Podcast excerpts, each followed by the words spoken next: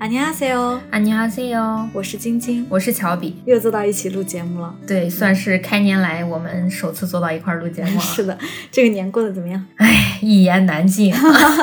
我觉得应该大部分都能猜到一些，肯定就是父母就催婚呗。 因为这个事情，反正年过得不是特别的舒服，有过争吵吧。嗯，然后我就心里默默发誓，我是再也不回去跟他们一块儿过年了。爸爸的投影仪用的怎么样？还挺好的。就还没来得及等他跟我炫耀，或者是说一下就是李人的反应什么，我们家就开始争吵了。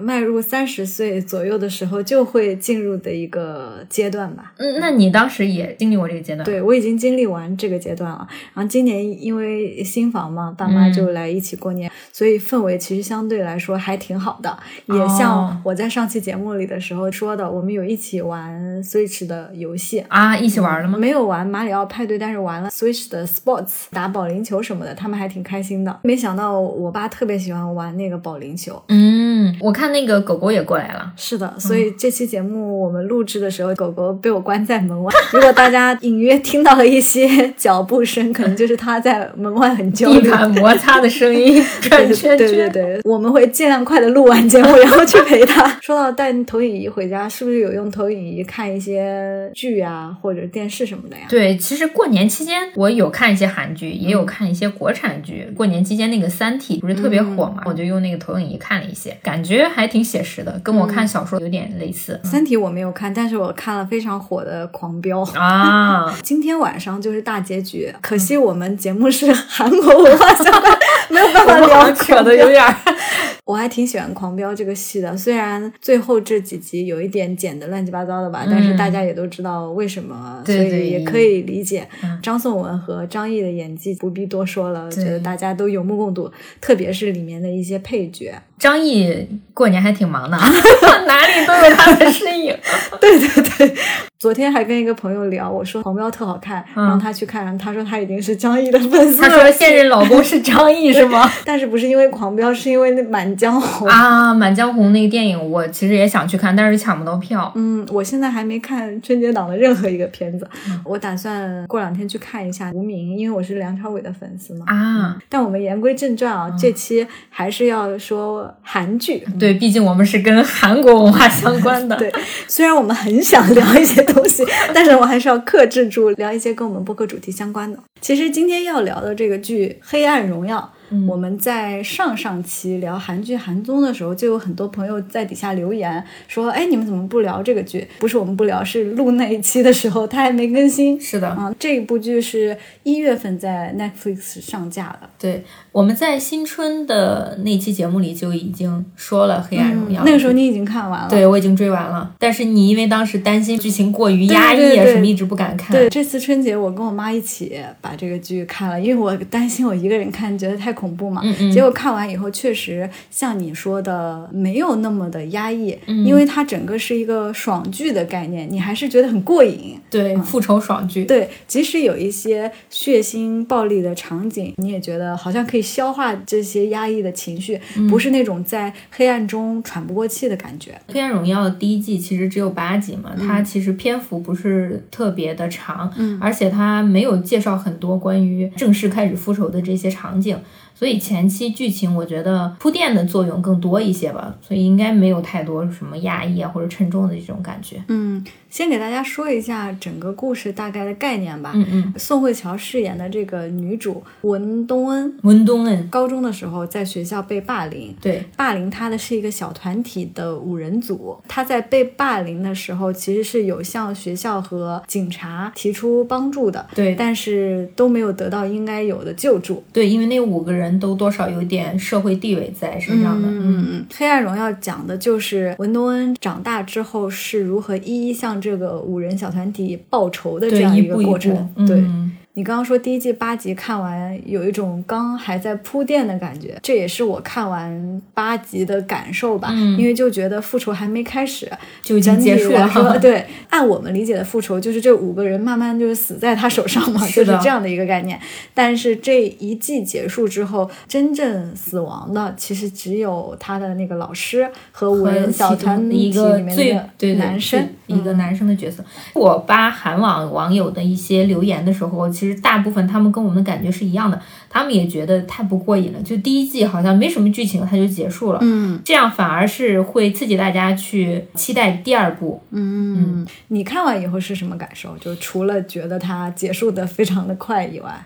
我其实对剧情没有太多觉得啊，这个剧情写的好棒，因为它毕竟是一个复仇类的嘛，概念都是大同小异。嗯，我觉得比较让我惊艳的是乔妹，嗯，就是她的演技真的是在我看来是近些年突飞猛进，会让你觉得炉火纯青的那种感觉。嗯，你上一次看的她的电视剧是《太阳的后裔》吗？我说实话，乔妹的新剧除了《太阳的后裔》啊，嗯，比较让我印象深刻的是《浪漫满屋》。这不是新剧吧？这是他的代表作，就是他的代表作会留给我很深的印象。但是他的近期的新剧，说实话，没有会让我记忆深刻的。嗯，我一直以来对宋慧乔的演技蛮欣赏的。哎，这部剧好像让大家突然觉得她演技很好，但实际上她一直演技都很好。可能是因为。其他剧的一些剧情没有那么出色，因为其他剧的可能女主的设定没有这么复杂吧，就是一些单纯的小妹妹这样的一个角色。嗯，我觉得她其他剧演的角色没有那么的深刻，她的棱角没有那么的明显。但是《黑暗荣耀》这部剧给她设定这个女主的角色，就本身就带有一些背景。在他身上的，再加上可能他近些年的演技的增长，突然间就爆了。我其实觉得对单个的演员感受没有那么明显，就可能我对宋慧乔也没有说特别大的感情，就没觉得她是陪伴我长大的女演员吧。虽然我也是看着她的戏长大的嘛，从《蓝色生死恋》到《浪漫满屋》到后面《太阳的后裔》，对，包括她在《一代宗师》里面演叶问的老婆，其实那段时间我还是有很深的关注过啊。对她的演技。想起来，他其实也进军过国内一些电影嘛。嗯，然后他还有演了一部是几个女人的一部电影，就是他在上面好像也是演一个离异的还是什么，就是他的角色会让我觉得他当时的演技有点过于浮夸，不够真实。我觉得他应该也是一直在寻求成长吧。嗯，我看完以后，这种戛然而止的感觉特别让我困扰难受，是吧？我觉得是没有必要把它做成两季。因为正常情况下，第一季和第二季按理说应该分别都是完整的作品。是的，就比如说都会有一小小的收尾，对对，或者是任何一个美剧，虽然它在结尾会有一个开放式的开头，或者是让你知道接下来有更精彩的故事，我觉得这都是 OK 的。但是你这个是感觉一个故事还没讲完呢，就突然间给你中断。不能这样啊！但是我也理解啊，这个可能是因为他们拍完有一个这种宣发的节奏吧。你毕竟他这个一月播完，哎，三月他有一个明确的日期，并不是说这个拍到这儿就为止了。他其实是拍完了完整的东西，只是分八集八集这样放出来。是的，他第二季公布的是三月十号嘛。嗯。但是我确实有一点担忧，第一部口碑都挺好的嘛，怕他第二部真正出来他复仇啊，或者是结局烂尾这种。这个我也很担心。我们后续在聊剧情的时候，也可以具体的说一下我们担忧的点。对的，对的。嗯，这个剧的制作班底其实也是蛮强的，嗯，因为它的编剧是金恩淑，金恩淑在韩国真的是王牌编辑啊。对，其实韩国知名的编剧就那几个。嗯，你会发现我们看过的一些知名的剧，还有获过百想的这种剧，都是这些人手笔里。对，就是那几个来来回回。对，金恩淑的代表作就是我之前在节目里很爱的《巴黎恋人》，就他有个恋人三部曲，就是《巴黎恋人》。布拉格恋人还有恋人，剧情总的来说就是霸道总裁上。毕竟那个时候是很早期嘛，应该是两千年左右的时候的剧。对他当时还有一部比较火是《秘密花园》，也是也是霸道总裁题材。从金恩淑的整体的履历上来看，他是很会写这种霸道总裁的。对，你看他的成名代表作还有很多，你比如像《继承者们 》，对，绅士的品格，哦，《太阳的后裔》也是他，包括后面咱们之前说冬天必看的《鬼怪》。就是一种很酥的剧情，是在他这里。对他其实还有一部剧叫《阳光先生》，李秉宪演的。嗯，这部剧也有一点类似于，他不是霸道总裁，但是他是一个特别有名的将军。嗯，然后喜欢了一个千金小姐，就是类似于这种一种童话故事的感觉吧。就是不可能在一起的人是怎么样发生这个关系。嗯，但是这个剧感觉和他以往的这些戏又不太一样，因为我有看采。访是说，他好像是被他女儿的一个提问引起了他想要写这部剧吧。嗯就不管他是用于宣传这个剧说的还是怎么样，我觉得他女儿的那个提问确实也很发人深省。那个问题是这样的，大概就是说二选一，哪个让你更痛苦？一个是我成为那种想把别人打死的人，嗯，还是我成为那个被别人打死的人，霸凌方或者是被霸凌方？对对，他问他妈妈这个问题，金恩淑就觉得很受震撼吧，借这个题就写了这样一个剧，跟他以往的题材好像都挺不一样的。嗯，而且这个剧里面也不涉及任何一些玄幻的东西，比如说鬼怪啊、秘密花园，包括一些很神奇的设定。巴黎恋人，哎，我都不想说巴黎恋人那个烂尾，什么最后一场梦一样的结局啊，反正他就之前会有一些这种做梦一样的设定吧。但是这个剧就是非常的现实。嗯，虽然它的那个整体剧作的空间摄影和它的这个场景都给我一种异世界的感觉，就好像是在另一个空间发生的，但是它的事情又是实实在在的那种现实的事情。对，关于校园霸凌这些，很多韩剧包括电影里都有提到相关的事情，但是像复仇类电视剧。以主线为校园霸凌这种其实也不是很多，嗯，所以这个剧在看之前其实就让人有蛮多期待的。一个是王牌编剧，再加上宋慧乔算是国民级的女演员，对，而且大家又很期待她后续的发展。再加上之前宋仲基已经抱了一个财阀家的小儿子，这就要说到我们第一部分想聊的关于复仇这个主题啊。近几年在韩剧当中真。的是一个特别火热的话题，对，太多电视剧是以这种题材为主题来写了。你就像很久以前的人鱼小姐，它就是复仇剧；还有我们国内也特别知名的《妻子的诱惑》啊，然后又是小的。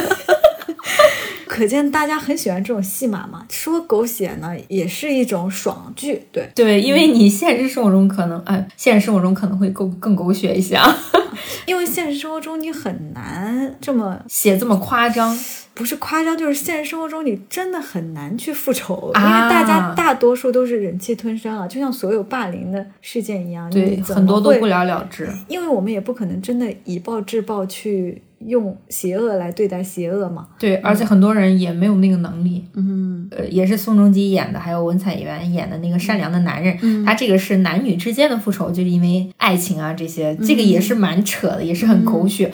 我有一个印象比较深刻的场景是，他们两个开着车一前一后在那儿走，后来呢，宋仲基就不知道怎么想，他就把那个车调转方向头，然后两个人就碰撞，就是车祸之后他不就失忆了吗？我就觉得这种电视剧剧情，就是现在在我。看来就是完全我都不会去看的那种。我觉得复仇这个东西是一个很套路化的主题，也很好做，因为大家都很喜欢发泄的感觉啊。对，我觉得发泄这个词用很好。对，说白了，《甄嬛传》不也是复仇吗？对吧？《甄嬛传》《延禧攻略》这些宫斗，对，他就是一个受了委屈的人，用各种手段制服了黑暗势力对，就是这样的。本质上是因为我们每个人都是底层人生，这个就涉及到一个。心态的，就是如果我们是霸凌者，我们是得益者，这种我们后面可能再聊深入点，就是可能在等级和阶层社会中受益的人，嗯，是没有办法共情底层人民的这种感受的。但是因为我们生活中也有很多无奈，但是我们没有办法复仇啊。你说你在办个什么事儿，被谁说了或者怎么样，突然有个人过来欺负你，你能怎么办？然后大多数的人都是忍气吞声，在公司也是这样，你被领导欺负了，你怎么办？但是你可以通过这些影视剧去宣泄一下你的这种心情，解解恨嘛，算是。我觉得可能韩国相对来说比我们这个民族这种复仇的情节来的更深一点，因为他们更压抑。对，而且他们也是经历过殖民的嘛。对，虽然我们国家也有很大一部分领土也是经历过这些，但是他们。毕竟历史也没有多长，然后很大一部分，然后还一直有什么被压着。对对，他们这种民族情节也比较重，所以他们这个整个剧的类型在他们那里都是很受欢迎。对，嗯，而且你没发现，就是大部分这种复仇的电视剧都特别的狗血，反转又反转，再次反转，就是你是采访家的小对情节越夸张，感觉他们那个情情绪能宣泄的更彻底一些。对财阀家的小儿子其实跟这。这部剧同样是复仇，但是小儿子整体的感觉会更商业斗争那种感觉是吧？而且更科幻嘛，毕竟它涉及到穿越嘛，它不是那种现实的，不是那种血淋淋的现实，好像更多还是那种过瘾啊。但是《黑暗荣耀》好像给你的感觉是过瘾的同时，又让人思考很多现实中的这些恶到底是怎么来的。嗯嗯，说到这儿，我就不得不对比一下 财阀家小儿子宋仲基跟《黑暗荣耀》乔妹。其实我有点不想就把他们俩绑定这样说，因为很多外界的评价都在说什么前妻前夫就怎么样呢？就为什么？因为他们俩结过婚，因为他们在聚光灯下发生又结束的爱情。因为他们都演了这样的剧，就要被比较嘛？我觉得对两者来说都不太公平。我看豆瓣上的评价，就好多人都在说什么甩前夫一条街啊什么的。我觉得就也没有必要，本身不是一个踩一捧一的关系。我不是谁是谁的前夫，谁是谁的前妻，他们都是独立的，作为演员存在的一个个体。如果你把男方或者女方换成另外一个其他的，可能就不会有这种对比的存在。对，但是客观评价，乔妹这次的表现确实确实碾压。因为之前的节目其实也提过，我觉得宋仲基的演技其实，当然这是我个人的观点，没有那么大的长进。嗯，但是乔妹这次演技，我是没有抱很大希望，她反而给我带来挺多惊喜的。她主要这次的角色跟她以前的那些角色反差比较大，对比比较因为以前都是那种纯情甜妹的感觉。是的。这次的话，有点像专业演员转型的那种感觉，嗯嗯，有点被看到了吧？但我其实一直觉得他的演技有点被低估。其实《浪漫满屋》啊，还有《太阳的后裔》，《太阳后裔》，呃，之前他跟玄彬演《W W 两个世界》，两个世界，其实都演的很好呀。这可能也是我的个人观点吧，就我觉得有一些甜妹会被她的外貌耽误，就大家总觉得她是因为长得甜或者可爱才演的好，实际上这些角色。的诠释也很需要功力，就不点名说什么剧了吧。世界上也有那种甜妹也演不好的演员 啊哦，我懂了，就是也有那种很尴尬的霸道总裁的戏都演不好的这个女演员。但是说到这个，我又想聊一下近期宋仲基的八卦。宋仲基有什么八卦？他新女友怀孕了吗？是吗？你不知道吗？是网上冲浪的我的所有宋仲基的八卦都来自于你在录节目的时候告诉我。上一次你告诉我说他有一个英国演员女友啊，我也是第一次知道。然后你现在又告诉我。哦，她怀孕了，OK。对，就有嗯那些比较闲的网友扒时间线，说是在跟乔妹离婚的三个月就相当于无缝衔接了。但是这个我们就不多做评价。别人的私生活了，就是单纯还是八卦一下嘛。好的，好的，嗯。韩剧最近几年其实类型化比较明显，一些复仇剧啊，一些漫改的甜剧啊，还有一些偏日剧感的一些剧啊，我我觉得就最近《爱情的理解》啊这种，之前的《春夜》啊，还有《解放日记》啊，有一些类型的剧是稍微偏小众一些，跟大众的类型相区别的这些剧。嗯，我觉得《黑暗荣耀》这种复仇剧是。韩国电视剧行业和 Netflix 的一个完美结合。为什么这个剧在 Netflix 表现那么好？因为它在各个区都是 top 的水准，但是全球的播放都是 top，应该是 top 六吧，如果我没记错的话。这个也是很难得的，因为全球的 Netflix 平台加在一起。他能拿到这个成绩，就相当于鱿鱼游戏的那种感觉。对呀，嗯，鱿鱼游戏其实也是这种阴暗的、偏暴力的，就是这种。我就觉得韩国人这种类型的剧做得好，也是他们和 Netflix 有比较好的融合和合作关系的这样的一个支撑吧。相比之下，感觉日剧其实和 Netflix 就稍微的不那么合拍一些。虽然他们最近做那个初恋也挺好的嘛。但是就有点像所有日剧纯爱的一种大杂烩放在一起也挺好看的。但是相比于韩剧来说，日剧在 Netflix 爆的这种频率就很低。对，韩剧不管是电视剧还是电影，它真的很敢写。不管它从题材还是剧情，赤裸裸的反映的就是社会现实。我并不会用过多的包装去掩饰这些东西，这个还是挺让我敬佩的。嗯，那我们接下来就就一些角色和一些剧情来稍微聊一下我们对这个剧的感受。这个就作为我们的第二部分，最后一部分我们会聊一下韩国社会现实和这个剧大概的一些关系。嗯，你在剧中印象比较深刻的角色是哪个？我有几个印象比较深刻的啊。啊，除了女主之外，当然女主是所有一切的这个主线嘛。是的。呃，第二个印象深刻的角色是大婶，就是那个被家暴过的。江阿姨吧，好像是大婶的出场就让我非常的惊艳，应该是女主监视理事长那一家人，她在找那个垃圾袋的时候被大婶发现了。我以为大婶是来害她的，我当时。而且她当时那一句台词，女主说什么？有的时候。上帝就不是站在你那边还是什么样，就被人抓到了还是这种，还以为他真的是被人抓到了，结果哎一下反转，他竟然是来帮他的。嗯，我印象比较深刻的，当然也就是除了女一、女二、男主这些角色，是霸凌女主的那个五人团队当中的李莎拉、伊莎拉，那个花嘎，对，那个画家。他为什么给我印象比较深刻？首先，他的那个形象，我感觉真的很符合千金小姐，就像是嗑过药的。然后他还知道还就是吸烟的那种啊，整个人虽然很白又瘦，但是就很憔悴。他那黑眼圈巨写实，展现的一个荒淫无度，对荒淫无度的一个形象。对形象，嗯，你的印象深刻指的是这个演员和这个角色觉得很贴近，演的很好，很真实。对，嗯，刚刚其实我还没说完关于那个大婶的这个角色的一些具体，我为什么喜欢他？他在里面有很多很细节的情节，他加入女主的这个复仇小团队，嗯，我觉得对他来说是生活里的一道光。他本来是在被家暴，没有办法保护自己的孩子，想要报复自己的丈夫，但是又苦于没有能力。嗯，但是因为女主的出现，她发现自己可以学习很多新的东西啊，学开车，学摄影，学一些各种各样的，包括跟踪技巧啊什么的。对她来说，好像生活中多了一些希望和盼头。嗯，这就为什么她非常有名的那个场景。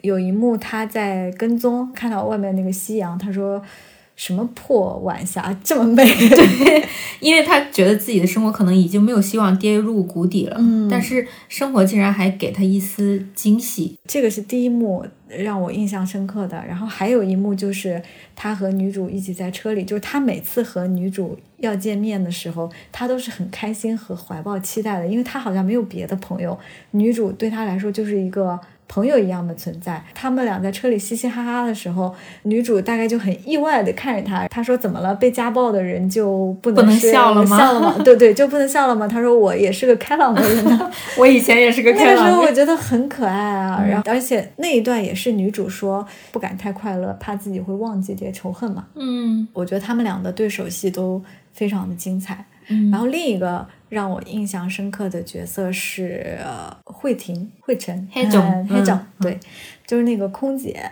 其实她在这个霸凌的小团体当中是一个边缘的人，她这个人物的。复杂程度，我觉得比别人的可能还要高一些，因为就像萨拉，应该是萨拉跟他说的吧，他说如果不是有东恩的话，就下一个就是你。对，我觉得这个是他角色复杂的地方，而且他一直在里面，其实也是一个被欺负的嘛，因为他社会地位比较低了，算是。对，中间有一幕我都看笑了，你知道吗？他不是穿着萨拉的那个衣服去赴他们三个人的小约会。嗯，对，这里解释一下，因为他家算是开洗衣店的，萨拉。是把自己的裙子对。让洗衣店去帮忙洗，但他不知道那个是沙拉的，他就穿去了，被杨静莎拉嘲笑。对，本来就被他们嘲讽哭了。下一幕就是他在自拍，就笑了起来，还发了 Instagram tag 什么 with 主播朴妍珍什么之类的。我当时就是有一种哭笑不得的感觉，想说这个人就是又可怜又可笑。哦，我看他那个 ins 发文还说谢谢了，呃，亲亲故啊，亲故给我的礼物什么的。对对对，我也觉得好搞笑啊！但是后来一想，他应该是从小就习惯了他们的嘲讽，但是他能得到一些利益，他无所谓。他其实就是这种趋炎附势的人。是的，嗯，大婶 Hedging 之外，还有大家公认的男二，也不知道他到底是不是男二的设定啊？啊，你说人夫霸总，对对，女二的老公何道英，何道投勇啊，投勇对。他这个角色也是让我印象深刻。首先，因为我是王家卫的粉丝嘛，我刚才说我是梁朝伟的粉丝。就他和宋慧乔那段祈愿的这个戏啊，绝对是致敬王家卫的《花样年华》那感觉。对他的拍摄手法还有就色调什么的，那个色调还有那个吊针，绝对是我当时脑海中那个 BGM 了 《花样年华》的那个 BGM。观众们都说觉得他们俩之间的张力很强嘛，对，就是那种特别希望他能够。通过这个人夫来报复杨震这种感觉吧。嗯，我刚开始其实没看到那一集的时候，有看到一些片段，我会以为他们两个会有一些感情戏。嗯。但是到后来会发现，比起感情戏，可能联合复仇的这个概念更深一些。嗯，我觉得还好没有感情戏。如果有感情戏，那跟其他的马雪苏有什么区别啊？对啊，对。而且本身女主的这个人设就是反抗富人阶级的嘛。嗯。那她如果要是因为复仇和这个男二要真有什么的话，有点打破自己的。对啊，怎么可能？难道她会和男二一起过上幸福的生活吗？就是如果真的第二季走向是这样，那真的这个剧我就是给不出好评了 啊。我印象比较深刻就是这个人夫阿多勇这个何道英，他跟女二他们俩其实是剧中恋爱了三年结的婚嘛。嗯嗯，会让我感觉。他们的婚姻不是说简单的联姻的那种，而是说可能真的有一些感情在里头的。包括女二后面说好像是发现了他对她是真爱，我就觉得一部分又觉得那我觉得很荒谬，对，又有点荒谬。我觉得不管女二对男二是什么感情，我觉得男二对他不是爱啊，因为他当时不是问他一个问题，他说欧巴为什么选择我啊？相亲对象很多，对，他说因为你穿的最少，而且穿的都是迪奥。我觉得他一部分也会看重女主的家庭条件，那当然了。所以我对于何道英这个角色的理解，他就是那种找自己想要的配偶的有钱人，因为他根本不在乎你这个人是不是所谓他的真爱，他喜不喜欢他，只要你能帮助他在事业上，或者是光鲜亮丽的在人前就可以了。而且就他对女二的理解，哈，又穿的少。目的性很明显嘛，因为在所有的女生当中，她穿最少，又喜欢名牌，嗯，这就是她好控制嘛，啊，她可以通过这些名牌和这些欲望去控制他。而且你看他们俩之间的对手戏，有很多都是偏那种情欲一些的嘛，嗯，对，就是那个勾引啊什么的，对对，女二不是还跟他说什么？惠成跟谁在飞机上，跟谁在什么物商场的卫生间还是什么的，引诱他还是这种感觉，就是他们的。关系就是纯互相利用的感觉。嗯，我觉得如果男二没有发现女二之前做的这些事情的话，他们的关系还会一直持续下去。嗯，但是可能会在第二部，我大概率猜测男二肯定会帮助东恩去复仇嘛。嗯，但是他复仇的手段绝对不会是那种简单粗暴的。对，而且我觉得他帮女主，我很难判断他的原因的比例。我觉得他不会纯帮女主伸张正义的这个原因去帮他。而是他发现那个小孩不是自己的时候，他的男性尊严受到了打击。是的，嗯，而且他发现自己的觉得光鲜亮丽的老婆是那样龌龊的人的话，他肯定自己自尊心也受不了。对，因为如果女主把这个事情爆出去的话，对于他们这个家庭来说，肯定是有一些负面花边的损失。对，嗯，这不是有钱人最害怕的吗？对，面子，面子受损。这三个是我觉得主角之外印象比较深。深刻的角色吧，你除了刚才说的莎拉之外，还有其他印象比较深的角色吗？我们其实刚聊了那么多角色，压根儿就没说男主。很多网友都说，觉得这个男主至少在第一季这八集里面存在感的太低了。对，有点低，有一点好像不跟他们在玩同一个游戏的感觉。我甚至觉得他这个角色有一点点硬给东恩加的一个 buff。嗯嗯，就是他其实没有也行。嗯，但是剧中确实有一些男主的片段，我印象比较深刻。有一些剧情是描述了这个男主的背景嘛，嗯嗯，他的爸爸就是被病人直接嗯杀掉了。是的，他其实受到了很多的创伤，他就自己做梦，梦到他在梦中把那个犯罪罪犯给拿刀直接捅，好像是脖子吧，直接杀死那个血腥场景。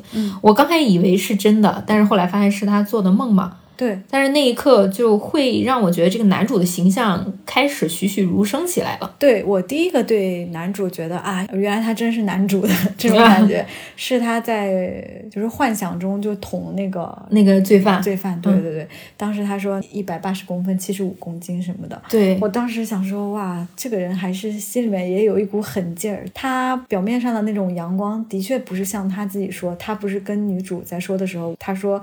如果你看我觉得我是一个什么阳光的人的话，因为那段时间和你下棋是我唯一形成固定的这个一个事情。对，那时候就感觉啊，他不愧是官配啊，就是他们俩的经历和立场是相似的。嗯，虽然说可能经历的事情不一样，但是他们俩惩治坏人的这个目标好像是一样的。对，说到这儿，其实就可以聊一聊这部剧里出现的这些不同的 CP 嘛。嗯，就其实也是有一种 CP 大乱炖的感觉，跟那个狂飙一样。虽然不该在这个时候突然插入一个国产剧，但是狂飙真的很搞笑。我刚出来的时候，不是张颂文和张译分别演了两个大男主嘛，相当于，嗯，张颂文是一个黑道的老大，张译是警察，一个叫高启强，一个叫安心嘛，然后，他们就说阿强爱上了阿信，那首歌，我天呐，对，然后后来还在网上看到一个谐音梗，说什么阿珍爱上了阿强，然后后面有人回复说，在一个没有星星的夜晚。呃，先不说这个，反正《狂飙》也是一个 CP 乱炖的。情况就是比这个《黑暗荣耀》还要严重，但是《黑暗荣耀》好歹是男女匹配嘛，主 CP 就两个嘛，主要是以宋慧乔为主吧，一个是女主和男主，大家占官配嘛，还有一个是女主和男二，大家觉得他们两个之间张力很强，也想占这个 CP。嗯，当然也有一些乱炖啊，比如说呃，占女二跟男三，呃呃，男三男三其实就是那五个霸凌他们他女儿的亲生父亲，占女二和男三。就也有一些这种奇奇怪怪的，呃，还有一个是那个黑总那个慧慧婷跟那个明偶明明偶，对。他不是死之前还说跟他表白 什么的。顺着就说到了男主和女主的这个 CP 嘛，其实我觉得是一种互相救赎的关系吧。嗯，而且我觉得他们之所以可以成为 CP，就是因为他们同样面临的都是没有来由的那种恶。这个剧跟《狂飙》或者跟其他的一些描述恶的剧不一样的地方，因为它这个里面的恶真的是毫无来由的。比如说很多剧他会给你解释这个坏人为什么会成为坏人，坏人也有他的复杂性，也有他好的一面，他可能是被逼成坏。人的，也有可能是他为了完成一些更好的东西，在中间变成了坏人之类的。嗯，但是这个剧就是他为什么要霸凌？他纯粹出于没有目的，没有，他就是觉得好玩。对，这个是最可怕的那种原始的恶。女二就是纯粹为了好玩。你看他欺负他的时候怎么说？他说：“你帮我试试这个卷发棒的这个温度。”温度，说的非常的平常，就好像。他真的是要这么做而已，他需要你帮助一样。哦，对我不是在欺负你，我就是这样，这就是纯粹的恶。男主面临的那个罪犯，他的那个门牌密码是什么？那个号的那个人，他有一个镜头是他本来在说他每天都在惭愧啊，忏悔，但他突然笑了一下，嗯，那一瞬间我就觉得毛骨悚然。这个人他毫无理由，他就是想你死，就是不想你开心，就是想要弄你。对，就是当被害者尝试遗忘这一切，想要重新开始新生活的时候，那个坏人他就会再次的侵入他们的生活。他写信嘛，对，以一种非常忏悔的口吻。他妈妈不是问你为什么要写这些信，他说无聊。对，然后你就觉得跟杨震一模一样。是，我会觉得坏人有的真的是天生他就是坏人，这种真的很恐怖。我记得前几集的时候在描述。东恩小时候的时候，他就一直在问，他说：“为什么是我？为什么是我？”他其实也有个前任嘛，就是那个 Sohi，嗯，在他之前跳楼自杀的那个，对，然后那个尸体不见了，中间也有点不知道为什么，可能第二季会给我们一些解释。这个人没了之后，就到他了，他其实很难理解为什么是他，他就一直在问为什么是我。听到这个问题，我也觉得很绝望，就感觉这些人作恶真的是随便拿一个人。嗯，而且比较让我寒心的是，你看，像东恩，他其实之前也是一个校园霸凌的旁观者，嗯，只不过是当就之前那个当事人死掉，他成为了一个当事者，对你就会觉得，当你没有受到这些事情的时候，其实大部分都是一个看客，是的。这个社会上很多问题都是这样，就我们说站着说话不腰疼嘛，觉得轮不到自己，但一旦轮到自己的时候，你一样也会问出为什么是我。其实你也不知道，就是那些无差别的杀人犯哈，就比如说在街上那种砍人啊、砍人啊，甚至就是开车撞啊、枪击啊什么的，对啊，嗯，这些人都是没有理由，嗯，你就觉得很恐怖，这就真的是找不到原因的，嗯，让我想起了国内前段时间。周冬雨那个电影，嗯，还有易烊千玺演的《少年的你》，那个也是那个霸凌。对，那个霸凌者他其实跟这个黑暗荣耀》里的女主是差不多身份的。周也演的那个角色，对，家里稍微有点钱啊，当然周也可能学习比较好什么，就是在外人眼中她是一个光鲜亮丽角色，没想到她内心这么阴暗。嗯，其实里面不是还有一个第一个被复仇的角色是那个老师嘛？嗯，那个老师的恶，其实我觉得还可以找到原因，不愿意得罪有权有势的学生，他最后的那个下场也确实很过瘾，让人觉得真是活该。是的，当初女主就说了一句说，如果你儿子也在学校被人这么霸凌，你会怎么做？他就把那手表下来就打他，连续多少个耳光，我当时觉得。这老师是不是有病啊？嗯嗯。另外，我觉得这个剧在一些细节的描绘上还是挺细致的。比如说，我觉得里面有一些对女主示出善意的角色，主要是女性角色，嗯，就是她在学校的那个老师，还有她在纺织厂打工的时候的那个女生，对，都有帮助她。对，当时有一个情节，我也觉得挺触动的。纺织厂打工的那个女生，嗯，看她一直在学习，总是踮着脚去走路嘛，她以为东恩不知道，后来东恩就跟他说：“谢谢你那个时候。”踮着脚走路，我当时觉得哇，一个能够这么细致观察这些事情的女生，她被霸凌的时候，她得有内心多更痛苦。对，因为她是一个本身已经很敏感的人了，嗯，再加上这些创伤，他会特别注意到别人对自己的好。那这个时候，他感受到的那个恶意也会被放大的。对，但是他为了不让自己淡忘这些恶意，他有意的去克制别人对他的善意。嗯。嗯，你有注意到一个细节吗？就是他只吃饭团，好像。而且他有一次不是晕倒了，是因为贫血，就是因为营养不良嘛。好像是因为他老是被那个卷发棒烫嘛，他好像不吃热的食物啊，所以才会一直只吃冷的东西。他和男二在便利店的那个对手戏，其实我也挺喜欢的，每一句的来回都特别的有节奏，也是男二一步步陷入他不好的那个陷阱嘛，对吧？当时有一个交换的动作，是他把这个饭团。推到这个男二那边去，问他吃不吃。嗯，男二说他不吃碳水。这个时候阶层差异，对，就是这种阶层差异哈。然后男二就为了震慑他，就把他的名片递过去，然后人家是建设集团的大老板哈，但是他也不为所动。男二的感觉就是哦，女人我竟然接住你了，我竟然无法引起你的注意，就就是这种感觉。我觉得这个应该也是。金恩淑本来就很擅长写的戏码嘛，我觉得他之前的那些玛丽苏的剧，稍微一点点用到这里来塑造这个何道英就已经完全成型了。但是我对于金边的希望，还是觉得他在第二季应该不会把他们塑造成一种。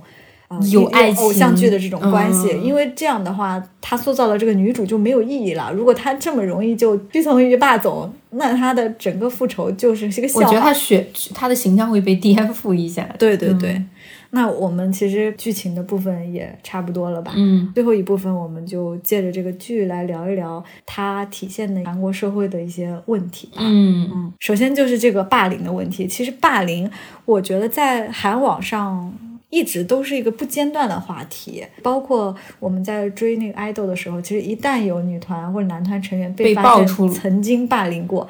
那他这个演艺生涯就就是的，是的，嗯，包括之前那个心动的信号还是心脏的信号，不是也有被曝那些空姐什么的，他就立马人设就塌了。嗯，在韩国来说是很严重的一个问题。嗯，其实这也体现着韩国整个社会来说被霸凌的一定是很大比例的。这个东西我们之前在节目里多多少少也聊过，其实跟韩国整个民族他们的这个阶层划分、等级制度。这种长幼尊卑、前后辈的这种关系。是密不可分的。是的，为什么在韩国更容易发现校园暴力？就是因为他们学长学姐的这个关系其实很扭曲的。嗯，虽然我们中国跟韩国都接受了儒教文化的影响，但是我感觉韩国的儒教文化一定程度上有一些变形。是的，包括他们的敬语和伴语的这个区分。嗯，而且他们一见面就会问年龄，对吧？我见面的时候，我确定我比你年纪大，我感觉就可以对你 为。为所欲为的就，如果是特定的场景，你比如说在学校，嗯，呃，我不管你身份多么的高，但是如果我是你前辈，我是你学长的话，你就要对我尊敬。他们高中也是三年嘛，对吧？高一的时候刚进去背巴黎，高二的时候被上面霸凌，然后霸凌下面，到高三的时候才终于熬出头。就对，他就觉得我受了这么多委屈，那么我这个时候要扬眉吐气，我就要霸凌底下的。对，所以这个就变成了恶性循环，没有人能走出这个体制。而且关键是像这个电视剧透露的一样，体制内没有办法帮他解决这个问题。对，尤其如果你还涉及了。这个金钱涉及了财阀这些关系的话，因为单从年龄上他就已经可以完成这个霸凌了。是的，嗯，也就是说，其实，在韩国也不止在韩国啊，就在我们东亚社会里面，霸凌的人并不一定都是有钱人。对，这个是一个我们需要说清楚的。虽然电视剧里很多都是说有钱人，这是因为他更好的能阐释一些冲突吧。但是现实生活中，有的时候就是高年级霸凌大姐大或者大哥。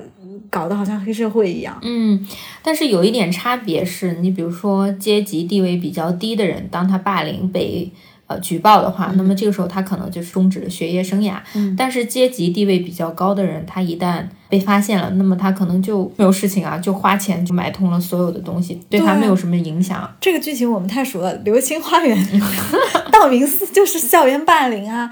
不要被这个 偶像剧的这个 剧情，它本质上就是一个校园霸凌，只是它当当然我们也不是说这个偶像剧不好啊，那个时代有那个时代要拍东西嘛，而且它是个漫画嘛，但是我们还是要认清，也确实有人借着有钱有势欺负别人。对，而且这个霸凌不仅仅存在于校园，你看，包括《黑暗荣耀》当中，女二她不是后来当成一个光鲜亮丽的女主播嘛，天气预报员。嗯，有一个场景我印象比较深刻是。他有后辈比他年轻，比他优秀，但是就是没有出镜机会，然后就跟他发生一些口角纷争。对，然后这个时候他说一句话，他说：“你们就给我区区两百二十万的韩币，嗯，我老公给你们投资了两亿两千多万的一个钱，你在这边跟我大喊大叫，你有什么资格？”嗯，还有一个场景是他那稿子都是别人帮他写的，对他也是，这也是一种职场霸凌。对，霸凌是无处不在的。他在学校的时候霸凌女主，他到了职场又霸凌他的下属啊。对，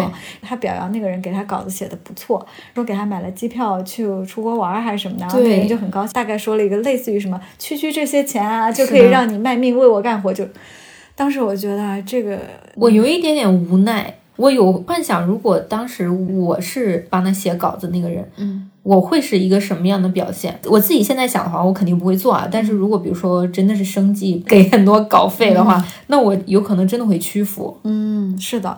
我们其实之前看的很多，不管韩国也好吧，日本也有，中国也有，就是这种职场戏里面都会有职场霸凌的。嗯，包括我们之前说《解放日记》的那个小妹，她是一个临时工哈，就合同工啊，对，不也是被霸凌吗？对对。还有这个《爱情理解》里面，我们上一期说的这些阶层的关系，保安。还有一个合同工和正式员工和家里名校啊，有钱啊，是的，这些都是韩国社会赤裸裸的问题。当然不只是韩国社会啊，其实东亚东亚多少都会有这个问题，只是在韩国好像是一个特别明显的问题，也是为什么他们的编剧啊。他们的影视作品会把矛头指向这些问题，就算他们解决不了，也要揭露这些问题。对，嗯，说到韩国社会的这个霸凌问题，其实不只是我们说到的校园霸凌和职场霸凌，嗯，还有军队的霸凌。对，那个 D.P. 丁海寅的那个电视剧讲的就是军队的霸凌，军队的这种等级分化更严重。嗯，尤其是入伍一年两年啊，这种就更更严重了。嗯，我那天。看霸凌有一个词叫 “kapchi”，kapchi 其实我在韩国那边的时候就已经知道这个词，平时大家开玩笑啊什么都会用，甚至说你在欺负我这种。对，这是什么意思？它其实是我们签合同的时候分甲方乙方嘛，嗯，ka 就是甲方，那么即日其实就是事情的意思，它是一个组合词，就是网友自己造的，其实就是行使一些甲方的权利，作威作福，作威作福的那种意思啊。那实际上他们在表达霸凌的时候怎么说呢？总用的一个词叫“王大”哦，嗯，这个时候也是开玩笑，然后你在王大我嘛，就是这种，嗯，王大，听起来好像那个王大，对，王大唐 S 说啊，你被霸凌了吗？就是这种，嗯，你在韩国上大学的时候应该不会遇到这种事情吧？因为我是研究生过去的嘛，研究生的话。反而这个前辈、后辈、学长这个概念就没有那么深。对，但是我不是有朋友是本科生嘛，他是在体育部，嗯，那这个时候就会有那种，就是那个 MT 文化是吧？对对，MT 文化就特别明显，倒没有说很明显的校园霸凌这种事件。嗯，你在国内有遇到过这样的事？我在国内其实初中的时候有遇到过，但是这个被霸凌人不是我，是我一个朋友。嗯，我现在想起来也有一点后悔啊，就是我。当了一个旁观者。我们刚上初一的时候，大家因为都是来自不同的小学，就没有什么就区分，大家都是朋友。嗯。但是那一个女生，她的家庭条件有一点奇怪，就是她妈妈是一个精神病患者。嗯。啊，但是她爸爸是一个正常人，但只不过是因为矮啊，穷一点。我们有一些班上的男同学就会取笑她的妈妈，因为有时候开家长会，她妈妈还穿着一看就是精神不太正常的样子，穿大夏天穿棉拖鞋来什么的，她就被嘲笑。被嘲笑之后，大家。都开始欺负他，所有人都联合起来欺负他。从初一欺负到初二、初三的时候，这个女生开始反抗了。嗯，突然间有了一定的效果。但是你知道反抗完之后轮到谁吗？轮到他弟弟。他弟弟这个时候上了初一。我当时刚开始跟他是朋友，偶尔还会去他家玩。但是我看到这种场景，就所有人都在取笑他，甚至就是男生故意绊倒他什么的，我不自觉的就是避开了，就是我没有去帮助他。这个是我现在比较后悔的一件事情。我应该从小到大没太遇到过这个事情，可能是因为周围的人家庭条件、什么环境都差不了很多。但是我记得小学的时候印象比较深，有一个男生，他特别的像小女孩儿啊，就是那种娘娘的，我们就说他啊。同学其实就有一点排挤他，但是我没有加入那个排挤的那个队伍，但也没有避开他。但我当时确实觉得他很好玩，因为他老是在座位上画美少女战士。然后我说你怎么老画那个美少女战士啊？后来等更大一些以后，我们发现他可能喜欢男生。当时主要班里就有很多男生欺负他，就觉得他是很娘，就说他像女孩啊，娘娘腔娘娘腔。对对对对对。然后，因为他讲话有兰花指啊什么的，我印象里我们女生对他还是蛮友善的。但是女生友善其实也帮不了他什么，只会让男生觉得啊，你就跟女生一起玩什么的。反正班里那些男生欺负人也挺不好的。嗯。但我那个时候也是很怂，就是我也不会说站出来说你们不要欺负他或怎么样。我不是那种山菜那种人格，我就是我很怕被打。哦，我我应该幼儿园被霸凌过，但是我印象非常浅了。那时候傻乎乎的，因为我妈跟我说，我以前老是回家就是受伤，不是受伤，老是被粘口香糖，就是有人在我的手帕上呀、裙子上啊粘口香糖，就干这种事儿。但是我觉得那种不是 不是不是霸凌，这个不是霸凌，这只是调皮嘛，就是欺负，就是欺负。对，我是真的碰见过校园暴力的。啊天哪！我那个初中就像说带头欺负我那个女同学的那个男生，他其实家庭条件不是特别好，没有爸妈管教，所以他打架作威作福特别严重。有一次我们所有人都在放学下楼梯，不小心有人撞到他，他就摔倒了。然后摔倒之后，你知道他做了一件我到现在印象特别深刻，他往后一扭头，当时是。并排三个人，我就是其中一个，旁边一个男生，旁边又一个女生。他看我们两边都是女生嘛，他直接一脚踹到了那个男的身上。踹倒之后，那个男的就哐当一声就倒地了，是吧？我以为就结束，把我吓一跳啊！他揪着那个男生就去了那个楼下开始揍他。第二天，据说那个男生耳朵都被打穿孔了。天呐，他那一脚踹过来时候，耳边有风的，我的就是那种。让我变得更怂了，就是我特别害怕。我没有看过别人打架，但是那个时候就有传，就比如说高年级的男生打架啊什么的，或者是去校外打架，我都是避开。那你因为我真的很害怕。我后来听一些川渝地区的朋友说，好像他们重庆啊这些地方脾气火爆的，对。校园暴力特别严重，真的很。他说他们高中住校的时候，就经常女生给班里男生就是回来擦药那种，就出去打完架回来以后，他们就是住校嘛，然后就女生会帮忙上药什么的。让我想说这么夸张吗？就为什么要打架啊？就是好可怕。我弟弟不是比我小一些嘛，嗯，他上高中的时候，其实他有经历过被。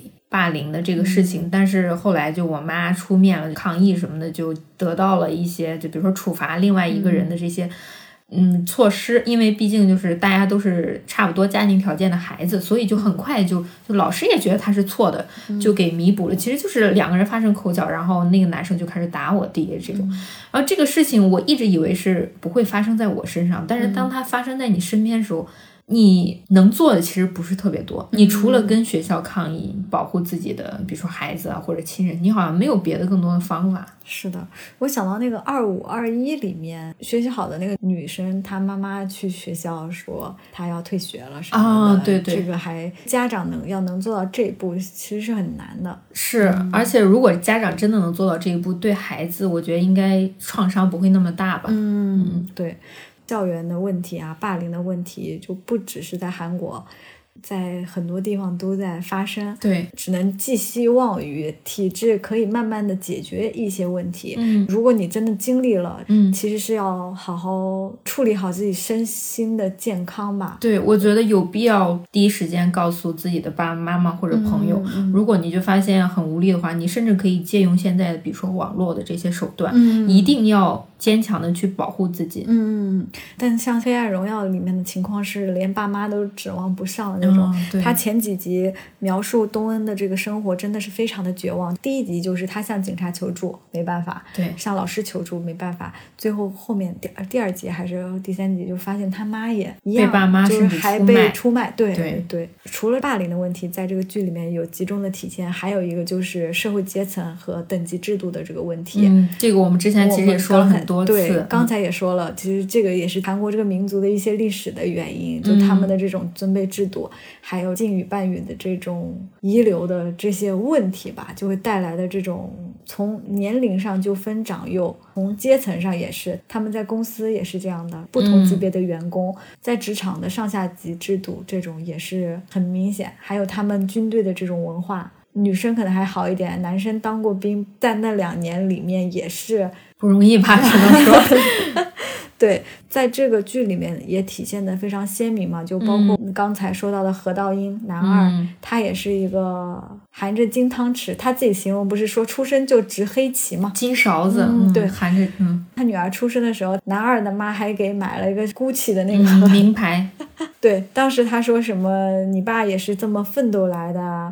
这个角色，我觉得第二季应该还会有更深入的讨论。就是他看起来比较的沉稳，是谁形容他是一个有礼貌的狗崽子？呃，是女二的情夫吗？是莎拉还是慧婷说他是一个有礼貌的狗崽子？嗯，有一些戏就表现的很明显嘛。你会发现他妈感觉是一个土豪，对吧？要不然怎么会给自己那个孙女儿买一个什么 GUCCI，让让她留着记住什么是奋斗来的？但是他自己又表现的好像很绅士，很。礼貌，很高级，然后甚至他和司机的那场戏，他硬要把那个红酒塞给那个司机，就是因为司机让他自己打伞了，他其实很生气，但是他又不会说直接去踹那个司机，从这个行为上去霸凌那个司机，对，但是他从语言上表达了自己的一些嗯愤怒，就觉得他也是那个阶层的人。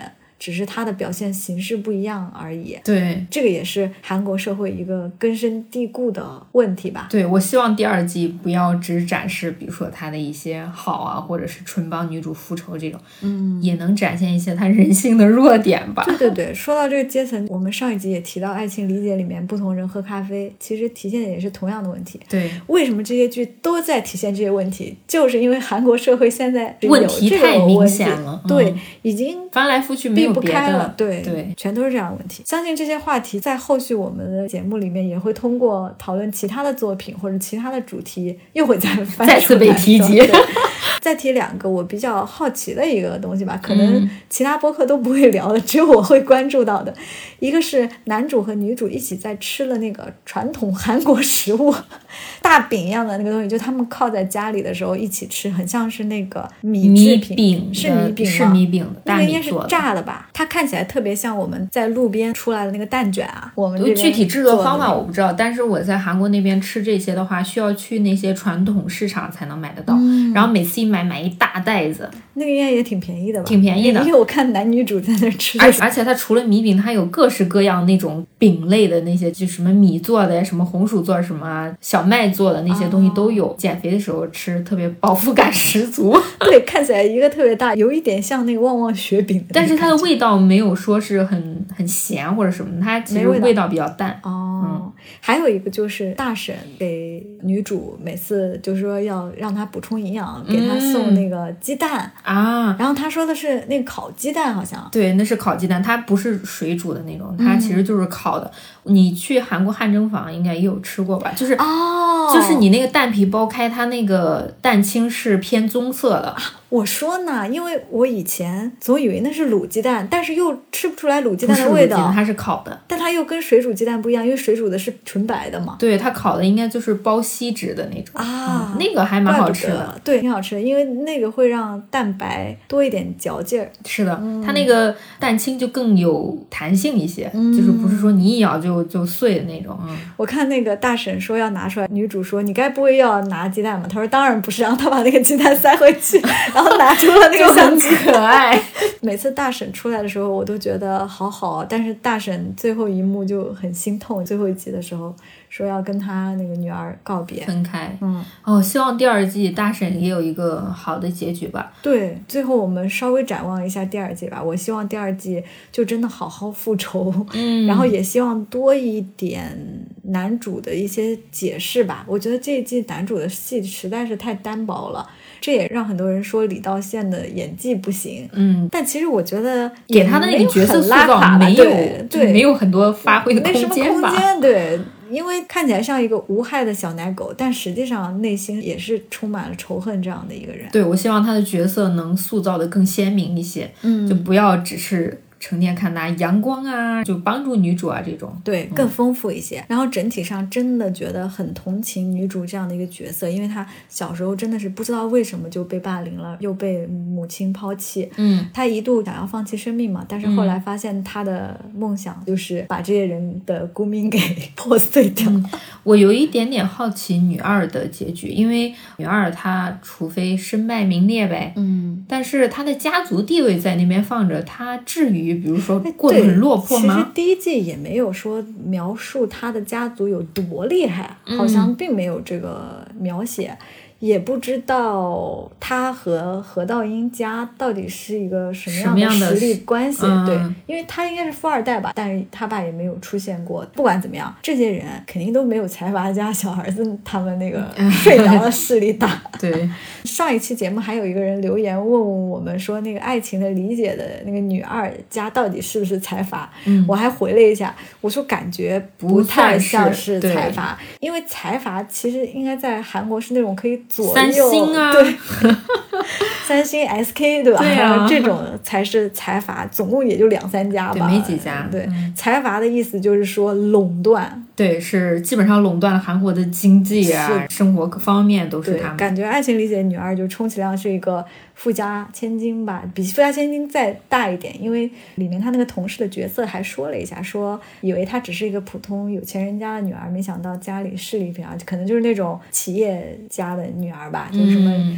什么，比如说什么什么百货公司啊，或者什么银行什么行长呀，这样子的情况。嗯，黑暗荣耀里面的女二有点摸不透她家的实力到底是一个什么样的，因为没有出现父亲的角色，只有妈妈的角色。第二季我有几个期待的角色嘛，一个是那个房东老太太，她到底哪来那么多房？而且她为什么要帮助女主？对，而且她给她的价格很低嘛，对对吧？她说明她肯定背后也有一些故事。嗯，第二个。角色是那个在俊店里的女店员，是东恩的同学。同学，嗯，我看豆瓣有帖子说她可能是卧底啊，很像啊。对，就是这个角色，我也挺好奇的，也像你一样很好奇女二到底是一个什么样的结果。对，嗯，很同情东恩的遭遇，小时候这么惨，自从他的梦想变成毁掉这些人的梦想之后。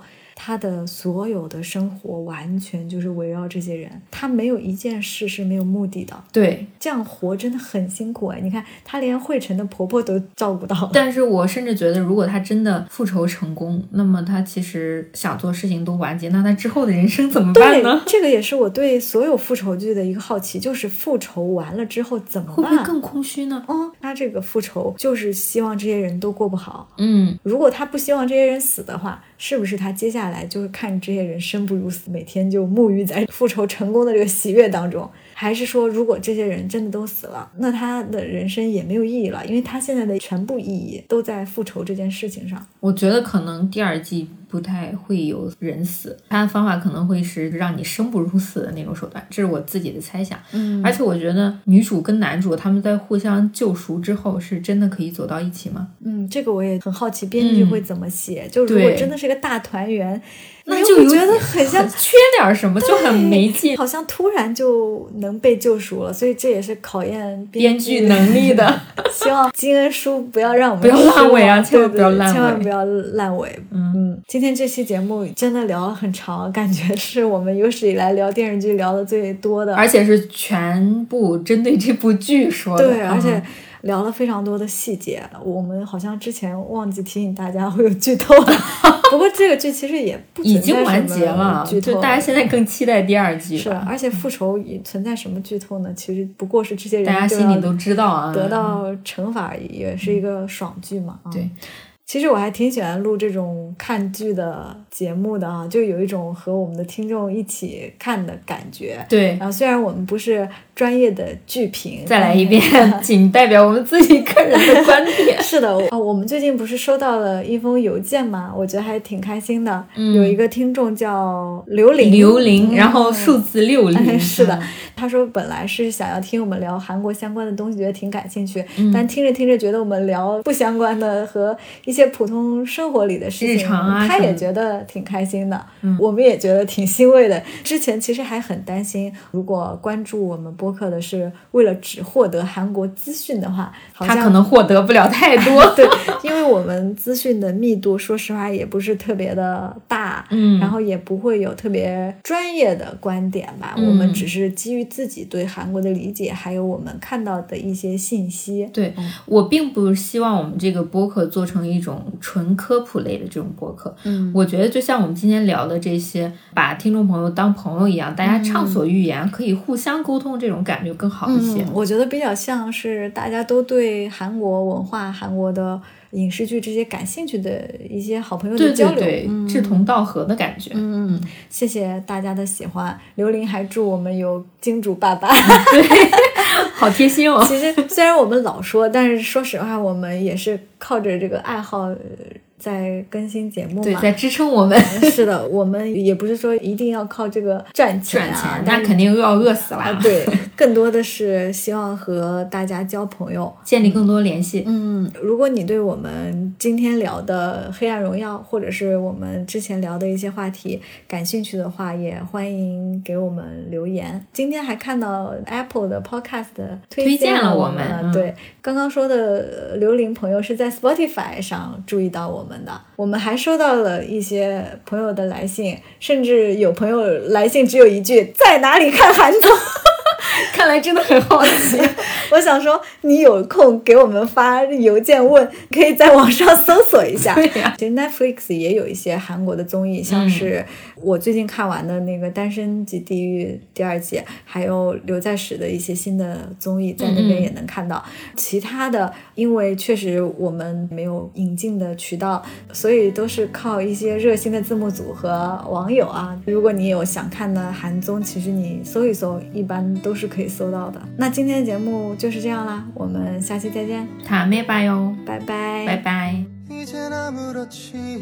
欢迎你通过现在正在收听的平台订阅和关注我们，这样就不会错过节目的更新啦。也期待大家通过各种方式给我们评分、留言和互动哦。아마저희라디오를들어주신그한국분도계실수도있는데구독좋아요부탁드립니다 그리고 만약에 하고 싶은 말씀이 있으면 댓글로 남겨주시고 저희는 되도록 확인해 보겠습니다.